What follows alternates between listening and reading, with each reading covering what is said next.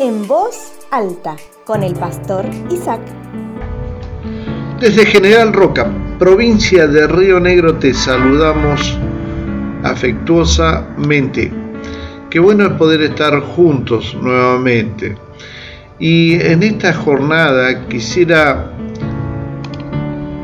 reflexionar sobre algo que tiene que ver con la vida, con cuánto avanzamos en la vida, por qué nos detenemos muchas veces en las cosas del pasado.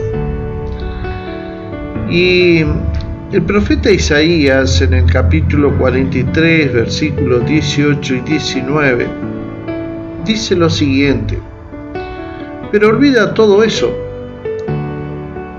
no es nada comparado con lo que voy a hacer, pues estoy a punto de hacer algo nuevo.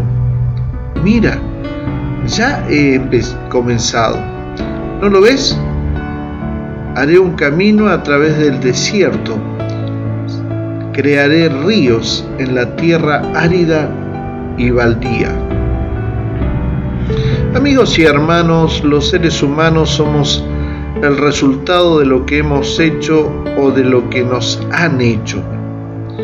Y en cualquiera de los dos casos estamos en el lugar que deberíamos estar, ya sea porque te metiste en ese lugar o te metieron. Y en la mayoría de los casos nos equivocamos al pensar que debemos permanecer en el mismo lugar donde estamos. Las cosas que nos han sucedido en el pasado representan una tremenda atadura para muchísima gente. Todos tenemos un pasado y algunas y algunos de esos pasados no son tan buenas experiencias. Ahora, la Biblia nos muestra varias veces que Dios usó a la gente con menos probabilidades para hacer cosas sorprendentes para él. Y ejemplos tenemos, ¿eh? Déjenme mencionarles a David. David era uno de ellos. Era un hombre adúltero y asesino. Por eso que en el libro de Gálatas capítulo 2 versículo 20 dice, con Cristo estoy juntamente crucificado y ya no vivo yo, mas vive Cristo en mí. Y lo que ahora vivo en la carne, lo vivo en la fe del Hijo de Dios, el cual me amó y se entregó a sí mismo por mí. Entonces usted me pregunta, Pastor, ¿qué debo hacer entonces? Bueno, primero pedir perdón por nuestros pecados. Profeta Isaías dijo, yo, yo soy quien borro tus rebeliones por amor de mí mismo y no me acordaré de tus pecados, refiriéndose básicamente a Dios.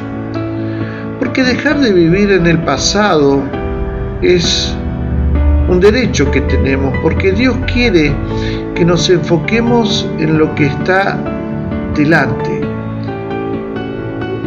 En el libro de Hebreo le hemos puesto los ojos en Jesús, el iniciador y perfeccionador de nuestra fe. Dios dijo luego, he aquí que yo hago cosas nuevas.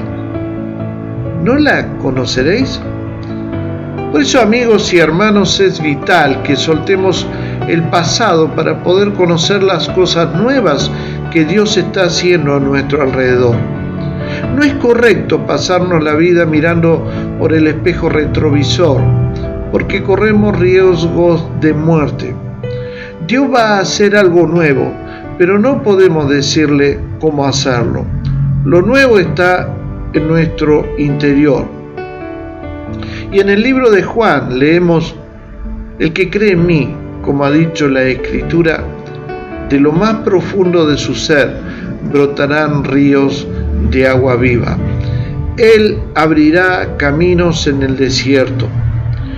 Otra vez abriré caminos en el desierto y ríos en la soledad.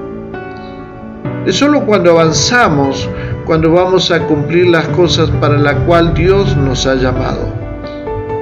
Nunca nadie logró nada si se detuvo. Entonces la solución es seguir adelante y mantener tus ojos fijos en Dios.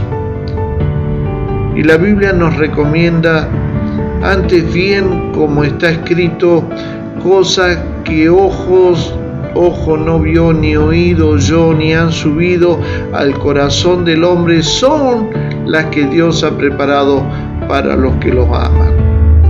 Amigos y hermanos, Dios es un Dios de, de repentes. Reconozca sus pecados, camine en rectitud y confíe que Dios tiene cosas nuevas para usted.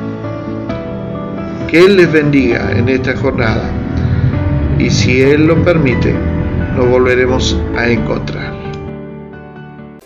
Esperamos que este mensaje haya sido de ayuda para tu vida. Si conoces a alguien o necesitas comunicarte con el pastor, podés llamar o enviar WhatsApp al 549 2984 867970.